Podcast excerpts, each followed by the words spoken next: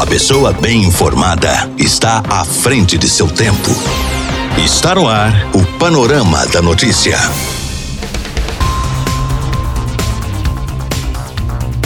Olá para você, boa tarde. Hoje, segunda-feira, 21 de setembro de 2020, está no ar mais um Panorama da Notícia, atualizando o que foi destaque no fim de semana para você no seu horário de almoço. Eu sou Gilberto Martins e a partir de agora eu te faço companhia até o meio-dia e meia. Fique ligado e muito bem informado. Nesta edição do Panorama da Notícia, você vai saber que. São Gotardo ultrapassa os mil casos positivos de coronavírus e chega a 20 óbitos. Tragédia na BR-365. Batida entre van e caminhão tira a vida de nove homens, duas mulheres e uma criança. Após ser liberada de acidente com 12 mortes, batida entre dois caminhões fecha a BR-365 novamente. E ainda, bebê é diagnosticado com tuberculose em Patos de Minas. Isso e muito mais a partir de agora no seu Panorama da Notícia. Música, informação, informação. A credibilidade está no ar. Rádio Paranaíba. Rádio Paranaíba. Rádio Paranaíba. Destaques da região do Alto Paranaíba. Após mais uma semana de setembro, os casos do novo coronavírus em São Gotardo continuam sendo contabilizados de maneira acelerada. 1.010 casos positivos, 20 óbitos confirmados e outras 5 mortes sob investigação. A semana até começou com uma certa desaceleração, porém nas últimas 48 horas os casos voltaram a crescer. Nos últimos três dias da semana passada, a média de casos positivados para o coronavírus variava entre sete casos por dia. No quarto dia, 17 novos casos foram confirmados e no quinto dia, outros 11 pacientes foram positivados para a doença. Sete casos a mais que a média dos três primeiros dias somados. O número de óbitos que estava estabilizado desde a última semana pode chegar agora a 25 casos. Cinco novos óbitos foram divulgados no último boletim epidemiológico sob investigação. Em contrapartida, desde o início da pandemia, os casos de pessoas recuperadas pela Covid-19 em São Gotardo se mantiveram equilibrados de maneira satisfatória, sempre superando a taxa de 75%. Até o momento, 853 pessoas já contraíram o vírus e se recuperaram totalmente. Em porcentagem, 84,45% dos pacientes positivados para a doença. Uma boa notícia para dar ao município de São Gotardo em meio à pandemia. Tão cobrado por atenção devido à sua estabilidade política, dividido por dois municípios, o distrito de Guarda dos Ferreiros também tem motivos para comemorar. Pelo menos de acordo com os números divulgados, de acordo com o último boletim de São Gotardo, 126 casos de Covid-19 já foram confirmados no distrito, com 116 pessoas já recuperadas, o equivalente a 90%. Motivo para comemoração, no entanto, muito mais para a população guardiana que tenta se virar em meio à pandemia do que para as autoridades municipais. Já pelo lado de Rio Paranaíba, o coronavírus também está estabilizado, de acordo com o último boletim epidemiológico divulgado na noite deste domingo. 61 pessoas estão sendo monitoradas em Rio Paranaíba, 229 casos confirmados, sendo 4 casos ativos e 219 casos recuperados. Um paciente aguarda o resultado de exame e três pacientes estão internados no Hospital Municipal na ala clínica preparada para a Covid-19. No município, apenas seis casos de óbitos foram confirmados pelo novo coronavírus. Em Guarda dos Ferreiros, no entanto, 38 pessoas estão sendo monitoradas pela suspeita da doença ou por terem contato com pessoas que tiveram positivo. 238 casos já confirmados, sendo 3 casos ativos e 236 casos recuperados. 190 exames já foram descartados. Neste momento, de acordo com os últimos boletins epidemiológicos, nenhum paciente aguarda o resultado de exame. As medidas de isolamento devem ser continuamente reforçada pelas autoridades de saúde para que as pessoas fiquem em casa na medida do possível, evite aglomeração, lave bem as mãos com água e sabão ou use o álcool gel 70%. O uso da máscara continua sendo obrigatório em todo o estado de Minas Gerais sempre que você sair de casa. Lembre-se sempre, vamos combater junto o coronavírus para que essa pandemia passe o mais breve possível.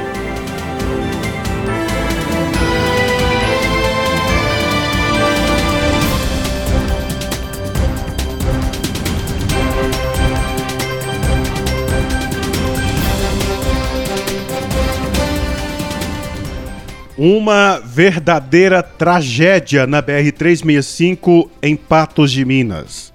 Uma batida frontal entre uma van com placas de patrocínio e um, e um, caminhão que transportava caixas de limões tirou a vida de 12 pessoas. O acidente foi na BR-365, próximo à curva dos Moreiras, entre Patos de Minas e Vajão de Minas. A informação do SAMU de Patos de Minas é de que apenas uma pessoa sobreviveu. O acidente aconteceu por volta das duas horas da manhã deste domingo, próximo à Curva dos Moreiras, trecho onde já foram registrados diversos acidentes fatais. Equipes do SAMU e do Corpo de Bombeiros foram acionadas. Segundo o médico Alexander Gonçalves Souza, apenas uma pessoa que estava na van sobreviveu. Ele foi socorrido e encaminhado para o hospital regional em condições estáveis. De acordo com o inspetor Alvarenga da Polícia Rodoviária Federal, uma queimada ocorrida mais cedo às margens da pista teria atingido uma árvore que caiu, sendo que um galho ficou ocupando parte da pista. O motorista da van teria tentado desviar do galho, mas bateu de frente com um caminhão que seguia no sentido oposto. A van seguia sentido Varjão de Minas a Patos de Minas. De acordo com o inspetor Daniel, a pista esteve totalmente fechada até às 5 horas e 30 deste domingo, sendo feito o sistema pare e siga. Ela foi fechada novamente às 6 horas da manhã para remoção dos veículos e limpeza da pista. A rodovia foi totalmente liberada às 8 horas da manhã. A remoção dos corpos durou toda a noite. Muitos foram arremessados para fora, outros ficaram presos às ferragens. O motorista do caminhão também morreu. A BR-365 teve que ser interditada. A perícia da Polícia Civil também foi acionada para o local para analisar como tudo teria acontecido. De acordo com o médico do SAMU, a van teria se desintegrado e muitos corpos foram lançados para fora. Inspetor Daniel da Polícia Rodoviária Federal traz mais detalhes sobre este acidente. Na madrugada desse domingo, 20 de setembro, por volta de 1h30 da manhã, no quilômetro 373 da BR-365, a Polícia Rodoviária Federal atendeu uma ocorrência de acidente que vitimou no local fatalmente 12 pessoas. O acidente envolveu uma van com placas de patrocínio e uma carreta com placas de Itabaiana, Sergipe. Essa van seguia sentido Patos de Minas, ela vinha de Varjão, ela vinha de Januária para patrocínio, então ela vinha sentido Patos de Minas e a carreta seguia em sentido contrário. No momento do acidente, no local, às margens da rodovia estava um incêndio com fumaça atrapalhando a visibilidade. Também por conta desse incêndio, uma árvore havia caído sobre a via, interditando meia pista. O condutor da van, ao se deparar com a árvore, jogou a van para a contramão, que infelizmente veio a colidir frontalmente com essa carreta. Foram 12 vítimas no local. É, dentre essas vítimas, uma criança de 9 anos e apenas uma pessoa de, das 13 envolvidas, né, 12 na van e o condutor do caminhão, apenas uma pessoa sobreviveu e se encontra em estado estável no Hospital Regional de Patos de Minas. A Polícia Rodoviária Federal alerta a todos os condutores para que ao se deparar com fumaça na pista, é, não tentem atravessar essa fumaça, não, não façam nenhum tipo de manobra sem ter plena visibilidade daquilo que está vindo à sua frente. A Polícia Rodoviária Federal também se solidariza com todos os parentes das vítimas desse acidente. E solicitamos a todos os condutores que tenham cuidado na hora de dirigir. Um abraço a todos e a Polícia Rodoviária Federal está sempre à disposição da população no telefone 191. As vítimas da tragédia foram levadas para o IML de Patos de Minas. Foi feita a identificação e a regular constatação dos óbitos. Entre os mortos estão homens, mulheres e uma criança.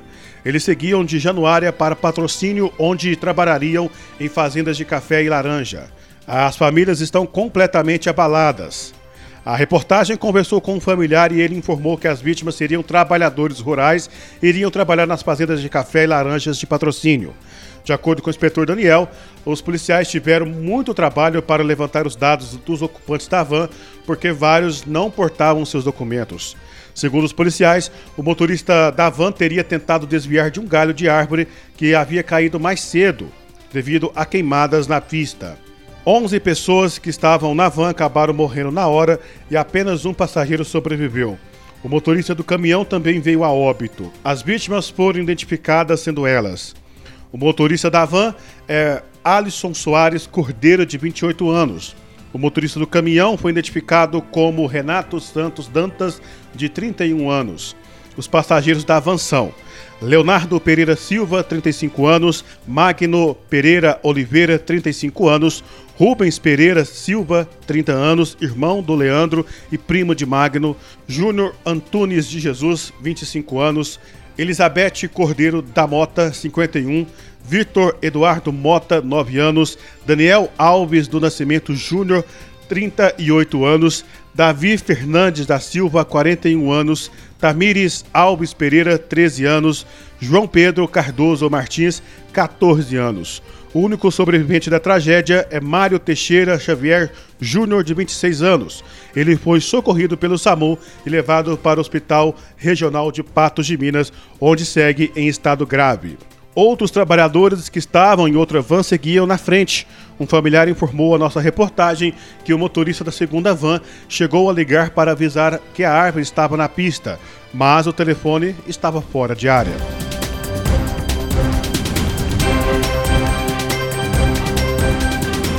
E o trabalho na BR-365 não terminou após o acidente que matou 12 pessoas.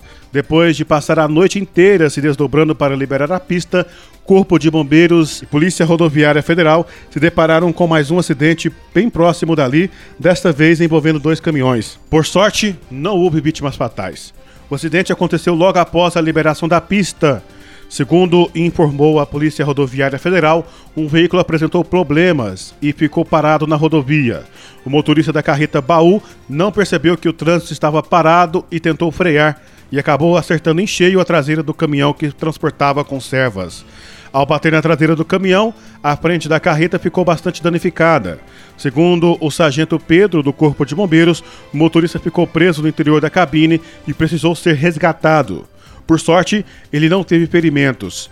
A Polícia Rodoviária Federal esteve no local e registrou mais este acidente em apenas alguns quilômetros de onde foi registrada a tragédia com 12 mortos. O trânsito, mais uma vez, teve que ser interditado até que os veículos fossem removidos.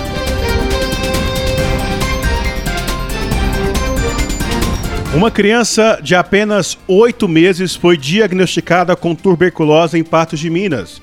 O caso serve de alerta e os pais devem manter o cartão de vacinação dos filhos em dia. A tuberculose é uma doença infecciosa e transmissível que afeta prioritariamente os pulmões, mas também outros órgãos e sistema. Uma pessoa contaminada tem alto poder de transmissão, principalmente pelo ar, através de tosse constante. Os sintomas da doença são muito evidentes, como tosse, falta de apetite, emagrecimento e desânimo. A tuberculose é tratada com antibióticos. O bebê que contraiu a doença bacteriana foi diagnosticado no fim do mês de agosto passado. Segundo informações, a criança não teria se vacinado com a dose BCG, vacina usada principalmente na prevenção da tuberculose. O neném continua internado. No ano passado, 19 casos da doença foram registrados em Patos de Minas. Em 2020, até o momento, já são 16 pessoas com tuberculose. Mas, de acordo com a Vigilância em Saúde, o caso de um bebê com essa bactéria é isolado. Segundo informações, o caso é atípico, pois não se espera que um bebê tenha doença, que é passivo de imunização. A BCG está disponível em todas as unidades de saúde do município patense. Ela é uma vacina do calendário de rotina e toda a população tem acesso a ela. O bebê deve ser vacinado até o quinto dia de vida afirmou aí o responsável pelas informações e estatísticas de saúde, Erivaldo Rodrigues de Patos de Minas. A sua voz está no ar em 99,5. Rádio Paranaíba.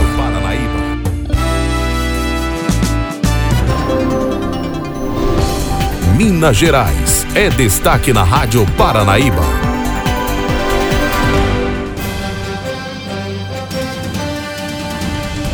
Veto de Bolsonaro ameaça milhares de empregos no mercado da tecnologia em Minas. A prorrogação da desoneração tributária, que começou a ser concedida em 2012 para empresas de tecnologia no Brasil, foi aprovada na Câmara Federal, no Congresso Nacional, mas foi vetada pela Presidência da República. O veto deve ser analisado pelo Senado na semana que vem, provavelmente no dia 30. O governo trabalha pela manutenção do veto, mas, segundo Fábio Veras, presidente do Sindicato da Indústria de de software de Minas Gerais, se isso acontecer, o setor vai encolher e só em Minas, pelo menos 5 mil trabalhadores podem perder os empregos. O setor passa por um momento extremamente delicado e o Brasil precisa de tecnologia. Aliás, o Brasil tem sido sustentado pela tecnologia, né, Edilene? Todos nós estamos fazendo Zoom, Google Meet, Skype, os mecanismos de delivery que estão fazendo o comércio e a produção funcionar, enfim, modelos de eficiência de gestão.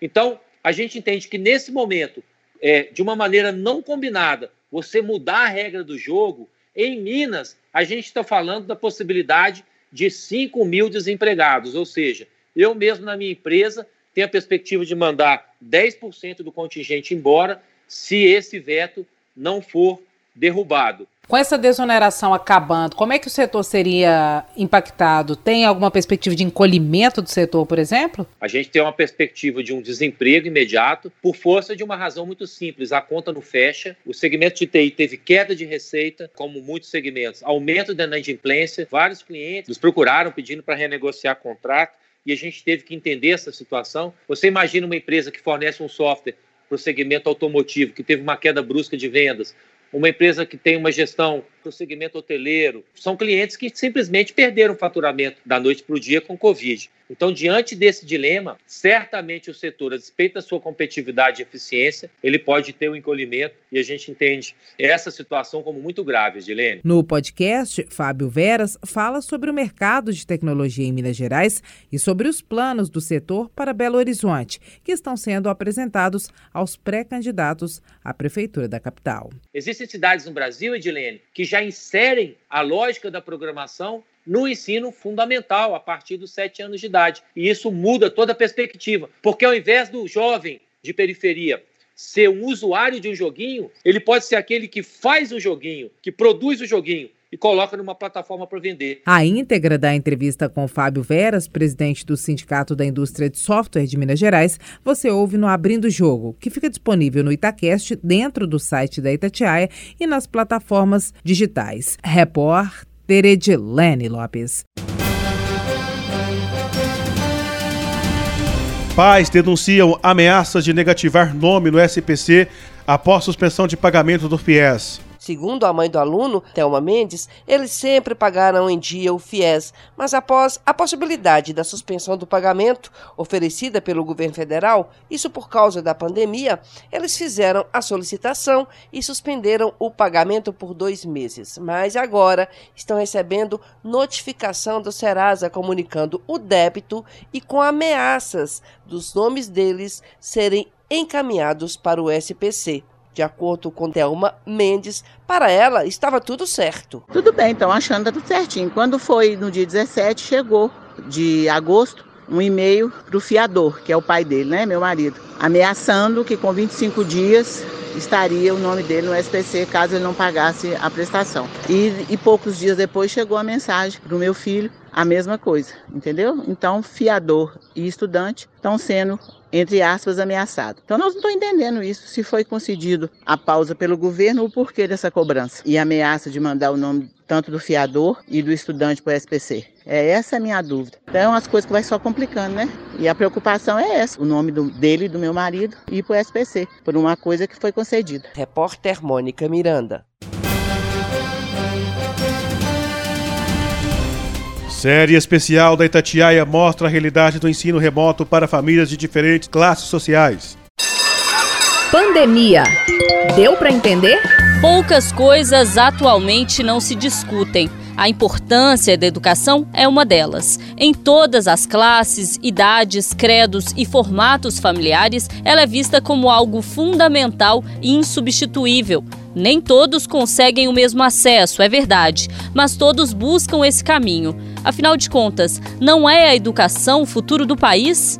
Mas o presente se impôs e, mais do que isso, agora ameaça afetar o futuro. Por isso mesmo, líderes da Organização Mundial da Saúde, da Unesco e do Unicef fizeram neste mês um alerta para os prejuízos no fechamento prolongado de escolas durante a pandemia de Covid-19. Foi lançado um guia com diretrizes para a segurança nas instituições de ensino, mas nenhuma das entidades fez recomendações sobre quando cada país deveria determinar a reabertura das escolas. A principal premissa é garantir que esse seja um ambiente seguro para alunos, professores e para a comunidade em geral. Enquanto isso não acontece, o esforço deve ser feito para que a educação dos alunos seja garantida por aprendizado remoto. Com a pandemia do coronavírus, as escolas fecharam e os alunos estão em casa. Grandes, pequenos, com pouca gente, muita gente, com estrutura, sem estrutura, os lares são diversos, mas quase todos passaram a ser também escola. Do ensino infantil ao médio, o desafio é aprender. As aulas remotas agora fazem parte da rotina dos grandes e também dos pequenos. Para esses últimos, há questões específicas em jogo. É no ensino infantil que acontece o primeiro contato com letras e números, cores e formatos. E dá para fazer isso em casa? Não tem sido fácil, né? A escola não é o mesmo ambiente, né? Da, da nossa casa mesmo. A criança não presta atenção. É, tem sido difícil. Às vezes a gente não tem a mesma. É, mentalidade que a professora de ensinar, a gente não tem a mesma paciência e tudo mais, né? não tem sido fácil. Quem responde é a cabeleireira e manicure Ana Paula Evangelista da Costa, de 27 anos, que mora com a família na Vila Inestan, região nordeste de BH. Mas a resposta de muitas mães com filho pequeno nessa situação certamente seria a mesma. Ana Paula tem dois filhos em idade escolar. A pequena Esther, de 4 anos, que estuda em uma creche conveniada com a prefeitura, e Kaique, de 10, que cursa o fundamental em uma instituição pública de ensino da rede estadual. Sem computador e sem Wi-Fi em casa, com pouco material para garantir o ensino à distância da filha menor, ficou difícil transformar o lar em escola. E a mãe virou professora? É, agora a gente, né, é, nesse período, né, a gente é um é pai professor, né? A gente tenta ser professor, não tem sido fácil, não. Mas é, em alguma coisa eu, eu tento, eu e o pai né, da Esté, a gente tenta ensinar para ela né, alguma coisa, algum número, né? Ela escrever um nome mesmo, a gente tem se esforçado isso com ela. Ela já tem aprendido a escrever o nome dela, por mais que escreva do jeito dela, ela escreve. E assim, tem sido difícil, porque às vezes a gente nem, nem mesmo também tem paciência, né? Que nem professora tem mesmo tem, não tem sido fácil não. Com dois filhos em casa, Ana Paula tenta se virar para superar outro desafio, além de fazer o papel de professora. Ela precisa trabalhar. A escola não atua apenas como motor de transformação da vida dos filhos, é também suporte para garantir a viabilidade financeira dos pais. E as mães são as mais afetadas nesse processo. No período quando eles, os dois estavam estudando, eu trabalhava, né? E quando terminava de atender minhas clientes, eu buscava eles na escola. Aí agora ficam assim, tem vezes que eu deixo com a minha sogra, tem vezes que eu deixo com o meu esposo quando ele está em casa. Mas aí eu fico deixando, né? Ou então deixo com a minha cunhada. Eu dependo deles, porque como agora não tem escola, né, eu dependo deles. Apesar de todos os impactos na sua própria vida, Ana Paula está mesmo preocupada é com os filhos. Se educação é futuro, como vai ser o dos filhos dela? Ele tem que aprender. Porque quando chegar lá na frente vai ser difícil para ele. Tipo, quando for fazer uma faculdade, né, vai ser difícil para ele, ele não vai saber. Eu tive dificuldade. Quando eu era mais nova, eu tive dificu muita dificuldade de estar aprendendo. Mas o, o máximo que eu posso fazer para eles né, é, estudarem, né? Aí eu quero fazer sim. Eu quero que eles que eles aprendem mesmo, né? Porque é difícil a pessoa passar, né? Passar todo mundo para uma outra série, sendo que eles não aprendeu nada. Se tem uma coisa que a pequena Esther aprendeu nesse período, foi a sentir falta da escola. Aos quatro anos, ainda não consegue dizer o que sente com tantas palavras, mas as poucas que diz já transmitem a mensagem. Ei, Esther. É. Me conta aqui, você tá indo pra escola? Não. Gosta da escola? Gosto. Muito? Muito. Como é que chama a sua professora? Você sabe? Professora Ana Paula. Você vai mandar um beijão para ela? Tchau, professora! A professora tem feito falta também em muitas outras casas por aí. Amanhã vamos mostrar como está a realidade de ensino remoto na família Salomão, que vive na região da Pampulha. Seguimos falando dos desafios para o ensino infantil à distância, agora na rede privada, na segunda reportagem da série aqui na Itatiaia. Repórter Alessandra Mendes. Esta é a Rádio Paranaíba FM 99,5. Música, informação, prestação de serviço. Nosso site paranaíbafm99.com.br. A sua voz. Por aqui não tenho mais tempo, nós voltamos amanhã com mais informações de Rio Paranaíba e toda a região no nosso Panorama da Notícia. A você que esteve ligado conosco, nosso muito obrigado. Fique com Deus, está chegando agora a segunda edição do Jornal da Itatiaia, atualizando o que é notícia em Minas, no Brasil e no mundo para você. A você esteve ligado conosco, nosso muito obrigado. Fique com Deus. Tchau, tchau. Até amanhã. Fui! Final do Panorama da Notícia. Agora você já sabe o que está acontecendo no Brasil e no mundo.